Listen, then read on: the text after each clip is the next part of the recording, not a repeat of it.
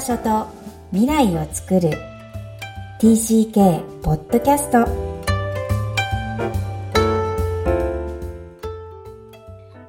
皆さんこんにちは。TCK ホームインタビューの時間です。今日のお客様45人目、えー、カップルでお越しいただいております。島尾博之さんと由美子さんご夫妻です。よろしくお願いします。よろしくお願いします。はい。この番組、幼少期、児童期、思春期を海外で過ごされたお客様をお招きし、ご自身の反省を語っていただいています。えー、ご夫婦なんですが、いつも簡単に自己紹介からお願いするんですね。えー、それを、えー、ひろゆきさんからぜひお願いします。はい。えー、ただいまご紹介に預か,、ま、預かりました、えー、島尾ひろゆきと申します。えっと、私は、えっと、現在42歳なんですけれども、えー、生まれがブラジルのサンパウロでして、えー、両親の仕事の関係でブラジル、サンパウロで生まれ育ち、えー、当時、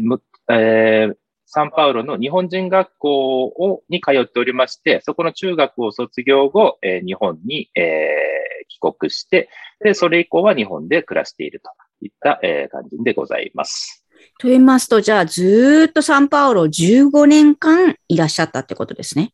はい。あ、た正確に言うと、えっ、ー、と、4、3歳とか4歳とかそれぐらいの時に1年間だけ日本にいたことはございます。まあ、記憶もあんまり定かではないんですけれども、一応そういったこともあったんですが、まあ、ほぼほぼ15年間ずっとサンパウロにいたといったところになります。はい。えー、それでは、由美子さん、お願いします。はい。はじめまして、島尾由美子と申します。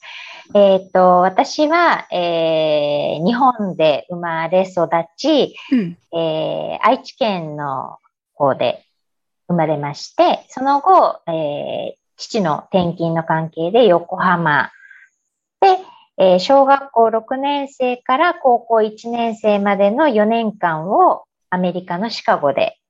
育っております。でそのその後はもうずっと日本ですね。うんうんうん、はい。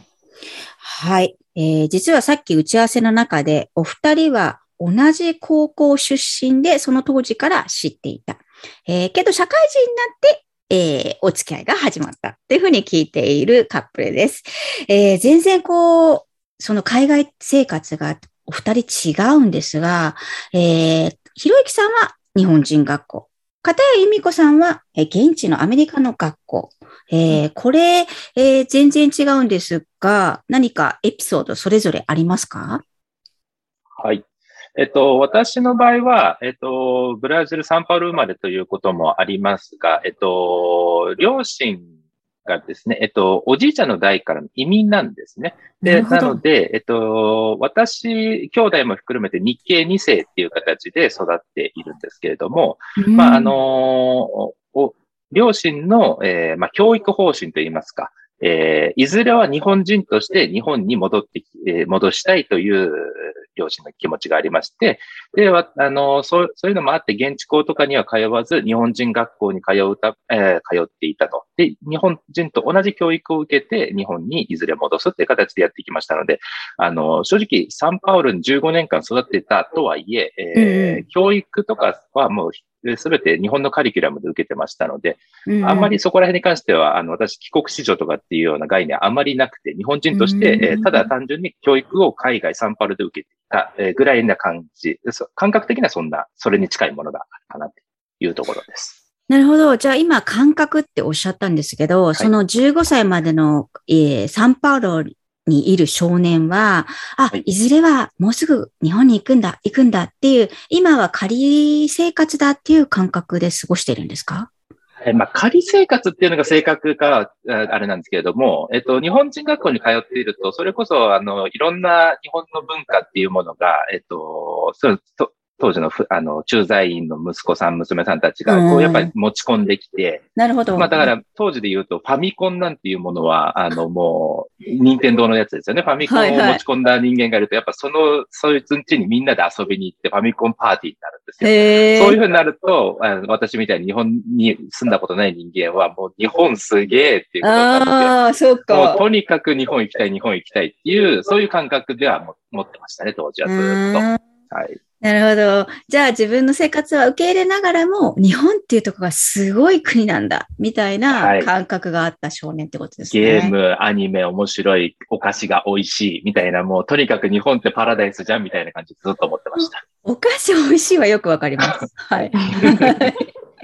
じゃあ、由美子さん、えー、行った時、もしくはその当時の一番思い出深いことがあれば、ぜひ教えてください。えっ、と、私は小学校6年生の1学期を日本で終えて、で、えー、アメリカの、えー、中学校1年生の、まあ、入学式から、うんうん、えー、アメリカでの生活をスタートするんですけど、えーまあ、当時はもちろんその6年間通った日本の小学校卒業もできず親の勝手でアメリカに引っ越さなきゃいけないっていう気持ちがあったので、まあ、あの、海外への転勤っていうのは、えー、すごく嫌な記憶でした。で、えっ、ー、と、日本人学校もありましたし、シカゴには日本人学校もありましたし、現地校に入学するっていう二つの選択があったんですけど、あの、両親がもう現地校に通わせるという方針で、うん、私には選択権はなく、うん、あの、もちろんその英語も喋れないし、英語を読んだことも見たこともない。まあ、かろうじて書けるのが自分の名前をローマ字で書くぐらいのレベルだった。日本の教育は当時それぐらいだったと思うので、それぐらいしかわからない自分が、現地校にポンと入れられるっていうのは、うん、まあ、カルチャーショックというかもう、何が何だかわからない状態が日々続いているっていう。なるほど。例えば、あの、体育の授業ですら、あの、先生があの、校庭をこうぐるぐるぐるぐる走って、みんなで走ってるから私も走るっていう状態の中、先生が止まりなさいって言って私がその止まりなさいがわからないから、走り続けてるとすごく怒られるっていう。で、あのー、両親が呼ばれて、いや、彼女英語が全くわからないみたいなことを言って、ああ、じゃあ悪いことをしちゃったわねっていうふうに済んだらしいんですけど、なんかそういうことも、こうそういうことすらわからない。何もできない自分が、まあ、小学校、日本であれば小学校6年生っていうと、自分の好きなように自分の好きなことができ、できる年代だと思うんですけど、それが何一つできないっていう状態が、やっぱり苦しかったんですね、当時。えー、ただ、その、何もわからない中でも、ちょっとずつ、ちょっとずつ、あの、1年ぐらい経つと、あ、言ってることがちょっと分かった気がする。で、2年ぐらい経つと、少しそれに対して返せるようになったとか、3年ぐらい経つと授業についていける。何言ってるかすべて理解ができ、できてる状態。で、4年ぐらい経ってくると、あの、現地のこと同じ。まあ、例えば、あの、古文みたいな、あの、ものを授業中に読んで、それに対してこう答えたりとか、すごい、わかるんだ。いうこともわかるようになって、一番楽しかったのがそのやっぱり4年目。年目はい。そっか、じゃあそこまでフィット、頑張って頑張って追いついたのに、さあ帰るぞってなっちゃうわけじゃないですか。そうですねそ。それはどうなんですか？それはそれで嫌でした。やっぱり一番楽しい時に帰らなきゃいけないっていう。だから、うん、あのー、まあ、それも、それもまた親の都合でという感じで なぜっていうのはすごくありましたけど。うんうんうんうん。そっか。なるほど。親の都合で、親の勝手でっていうのがキーワードですね。はい。でも、自分にとってはそうでしたね。そうですよね。この番組でも結構私、あの、発言させていただいているのが、あの、親世代と TCK 世代は全然価値観とか感覚が違うんだ。だから逆に親世代は勝手にっていう意味、つまり連れてってるんだってことを意識してくださいっていうのをお伝えしてるんですけど、うん、子供世代の立場からそう言っていただけると、それが裏付けられるので、なんかありがたいなと思いました。なんか言葉が悪いですけど、ただ、でも本当ですもんね。うん、あの、今、その振り返ってみると、すごく、あの、貴重な体験はさせてもらった。誰しもができる体験ではないと思うので、そうですね。それはすごく感謝をしてますし、うんうん、あのー、まあ、うん、どれだけその自分の人生とか価値観に影響を与えたかっていうのは、あの、もうそれはちょっとわからないというか、ずっと日本で暮らして、体験をしてない感覚っていうのはもう私にはないので、何を、何が変わったかっていうのは、うん、はっきりとはわからないですけど、あの、そういう意味ではすごく感謝はしていますね。うん、おっしゃる通りですね。うん、今、由美子さんの発言の中からその影響っていう、そこに、えー、関連するお話が出ましたが、やはり人にはできない、一般的にはできない貴重な体験はしているのは TCK みんな共通だと思うんですね。で、大人になった今だからこそ感じる何か移動が自分の人生にもたらした影響があるとすれば、どんなことが挙げられますかってことをお聞きしてもいいでしょうか？うん、はい。ひろゆきさんいかがですか？はい。えっ、ー、と、そういう意味で言うと、えっと、まあ、あの、入学して妻と一緒に通った高校もまさにそうだったんですけれども、いろんな多様性のある人間がやっぱ世の中にはいて、まあ、あの、ある種自分の考えが当たり前ではないっていうことは、えー、幼少期からそれは分かっていて、うんうん、なので、えー、特に、しかも私の場合は、こう、なんていうんですかね、えっと、三人兄弟の末っ子、兄が二人いるんですけれども、そういった中で、まあ、要は、周りに合わせるとか、周りを巻き込まないと自分の思うことができないっていうのが当たり前だったので、えっと、周りと協調しつつ自分の我も通しつつみたいなところのバランス感覚っていうのは昔からそういうような環境にいたからこそ気づけたのかなみたいなところはちょっとあるかな。で、あの、ちょっとその、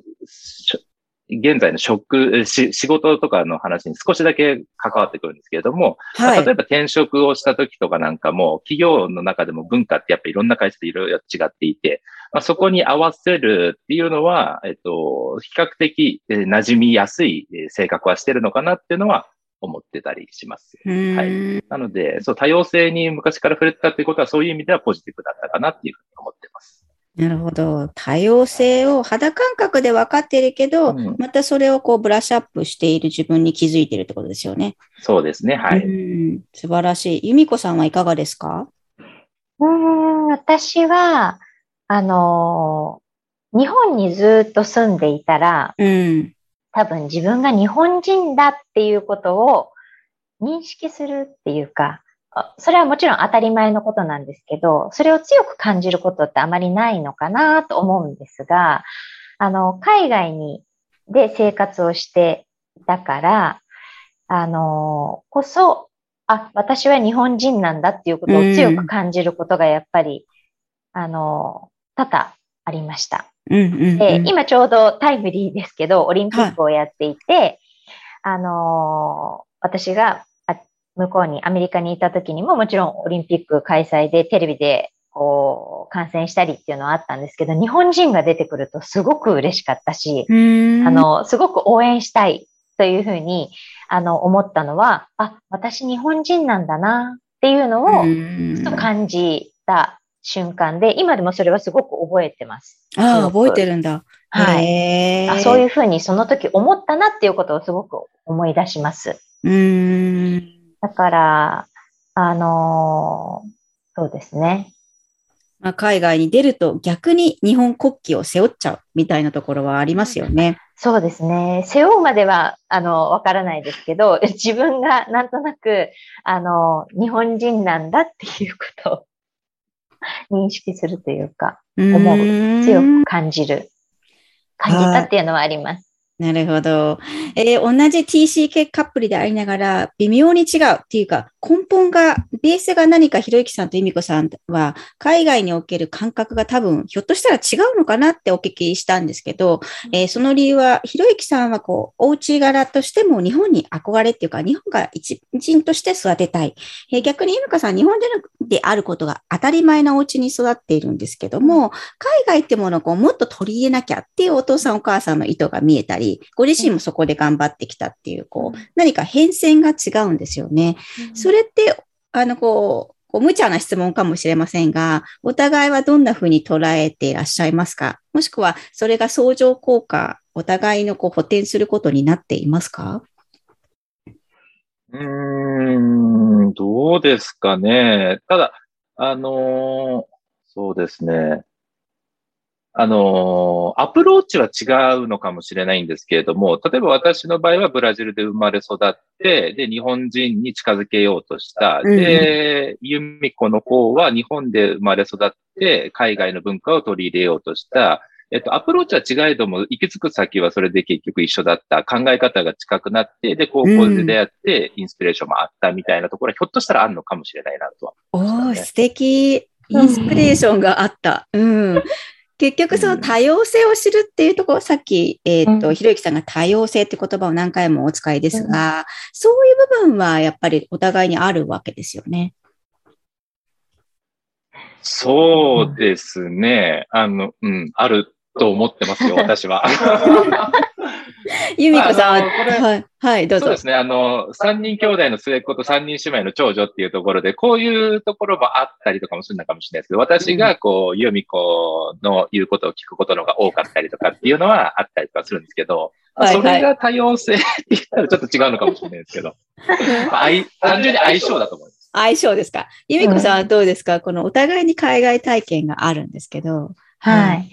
うん、ん、あんまりその、彼の私実は彼が高校生の時にブラジルから来てるっていうのを知らないで、うん、再会した時に、あ、生まれがブラジルだったんだっていうことを知るんですね。なので、あの、そういう意味ではそういうところをこう意識して、こう、高校時代を過ごしていたわけではないっていうところ。うんうんうん、ただ、まあ、お互いが自然とその、一つの高校っていう場所で出会ってるっていうのは、うんうん。うん、なんか、どうなんですかね、そういう、あの、同じような、まあ、その、うちの高校が、ちょっとこう、やっぱり多様性がある人がたくさんいるというか、海外での生活を経験したことがある人、外国人の生徒さん、まあそういう方もすごく多かったので、まあ、そういうところで出会出会ったっていうのは、何かしら影響があるのかな。はい。今まで考えてないようなことをいきなり無茶ぶりしていますが、なぜかというと TCK 同士のカップルっていうのが、あ、なんか増えたらすごい素敵だなって勝手に個人的に思っていまして、こう、言葉を超えて肌感覚でお互いに多様性をリスペクトできたりとか、全然違うこうバックグラウンドがなんか、えー、こう尊重し合えたりっていうのが起きるのかなっていうちょっと羨ましい感覚がありまして、あの、そういうカップルって、えー、どうなのかなっていうのは興味持っています。はい。なんかそれはおすすめだとか、いやいや違うとかありますか？あ、個人的にはちょっと由美子と違う、あの、回答になっちゃったら気まずいんですけど、個人的にはおすすめです。うんうん。それ、それはどうして？やっぱり、あの、幼少期もひっくるめて、その海外で、えー、いわゆるその閉じこもった世界じゃなくて開けた世界を、あの、良くも悪くも感じているっていう、同じ経験をしているっていうのは、一つあの、なんていうんですかね、かあの、根本的な考え方が寄り添えるようになるような気はしています、個人的には。うんうんうんうん。由美子さんはいかがでしょう？うん、そうですね。まあ、あの、一概に、その、なんて言うんだろう。海外で生活をしていたからっていうところではないのかなと思うんですけど、でもまあ確かにその小さい時に経験したことって、あの、自分では気づかないけれども何かしらこう自分の考え方だったりとか感じ方だったりとかっていうのに影響はしているのかなと思うので、そういう経験をお互いしていることで、価値観とか、うん、まあ私は安心感があるんですけど、うん、まあ、そういうものを得られるかもしれないなと思います。うんうんまあね、一つしかない人生、他と比較ができないので、今ある自分が全てなんですけど、それでも安心感とか多様性とか、えー、分かってもらえるっていう感覚があるっていうのはすごい心強いなと思いました。ありがとうございます。では、ひろゆきさん、いみこさんに最後の質問をさせてください。Where is your home? 私の場合は、えー、どこにもないっていうのが、えー、答えかなというふうに思っています。えっと、ブラジル、サンパウロで生まれ育ち、えー、高校で日本に来て、で、大学は実はロシアの大学に通っていて、でそこから日本に戻ってきて、えっと就職はずっと日本の企業でやっていますと。で、いろんなあの海外との取引とかもいろいろ経験はしておりますけれども、ここがホームっていうのは特になくて、どこでもあの楽しいものはあるし、苦しいものはある。その場その場で楽しむのが人生においては一番いいだろうなっていうのが今の私の考。うん。その場その場が楽しめるように、はい、えー、過ごしている。わかりました。はい、では、由美子さん、Where is your home? えー、っと、私は、その、うん、私にとっては、ホームは日本です。うん、うん、それは？それは、まあ、先ほどもちょっと重複しちゃうんですけど、やっぱり自分が日本人であるということを強く感じて、で、プラス、誇りにも思う部分があるので、えっと、まあ、どこが自分の場所かっていうふうに言われると、やっぱり日本っていうのが一番心地よく安心して過ごせる場所かなというふうには思います。うん、ありがとうございます。由美子さんの中に通底する安心感。はい。それをすごく強く感じました。はい。えー、何か今 TCK キッズに、えー、伝えたいこと、もしメッセージ、応援メッセージがあったら嬉しいです。ありますか？お願いします。はい。えっと、多分、多様性っていうところの壁にぶつかって苦しい思いをしている人も中にはいるとは思いますけれども、それ乗り越えた時に本当に自分の中の世界は広がると思うので、あの、今ある環境を楽しんでほ、えー、しいなっていうふうに思います。あの、海外で、えー、生活できるってことは当たり前じゃないんだよっていうことは言いたいかな。もうぜひ楽しんでくださいと思います。はい、ありがとうございます。由美子さんもぜひ。えっ、と、まあ、海外で住んでいると、その、私も経験しましたが、語学の壁っていうのはどうしてもあるとは思うんですね。ただ、えー、私が経験した、あの、少ない経験ですけど、えっ、ー、と、認め合うというか、優れたものにすごくこう、褒めたたえたりとか、称賛したりとかっていう素直な気持ちっていうのは海外の方にすごく大きくあると思うんですね。なので、えっ、ー、と、言葉がわからないからといって、えー、小さな、小さくなってしまわずに、えっ、ー、と、自分をもっとこう出す、え、アピールをするというか、自分が得意なことを伸ばすっていうことを、で、えっ、と、受け入れてもらえたり、語学の壁をぶち破れたりっていうことは、あの、往々にしてあるかなというふうに、自分の経験をからも感じるので、あの、まあ、ね、あの、主人が言ったように、あの、自分ができること、自分がやりたいなと思うことを楽しんで、えー、今の時を、時間をエンジョイしてもらいたいなと思います。はい。素敵なメッセージお二人ともありがとうございます。今日は島尾博之さん、由美子さん、カップルにお越しいただきました。ありがとうございました。ありがとうございました。いかがだったでしょうか？私の念願だった TCK 同士のカップル、えー、帰国生同士のご夫妻の出演、えー、今回叶って本当に嬉しく思います。ご出演ありがとうございました。お二人の最後の質問、Where is your home? の答え方は違いましたが、皆さんにお見せしたかったのは、お二人とも本当に似た感じの雰囲気をお持ちで、えー、それ自体が安心できる、ほっこりできる、えー、そんな雰囲気が、えー、とても伝わってきました。どこかヒットするとこ、そして将来、えー、ご自身のお子さんが TCK 同士にカップルになるのではないか、えー、そんな想像ができる、えー、とても素敵なインタビューありがとうございます。この番組ではお悩みや質問を受け付けています。また、TCK をさらに知りたい方のために TCK オンライン講座も開催しています。ホームインタビューにご出演いただける皆様も募集しています。次戦多戦を問いません。ぜひホームページよりアクセスください。ポッドキャストを確実にお届けするために、購読ボタンを押して登録をお願いいたします。今日も TCK の気持ちにありがとう。